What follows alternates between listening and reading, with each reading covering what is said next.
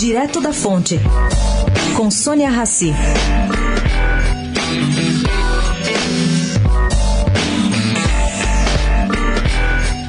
Comandado por aliados do governador João Dória, o PSDB paulista prepara nova ofensiva para afastar do partido o deputado Aécio Neves, que teve um pedido de expulsão arquivado quarta-feira pela Executiva Nacional Tucana.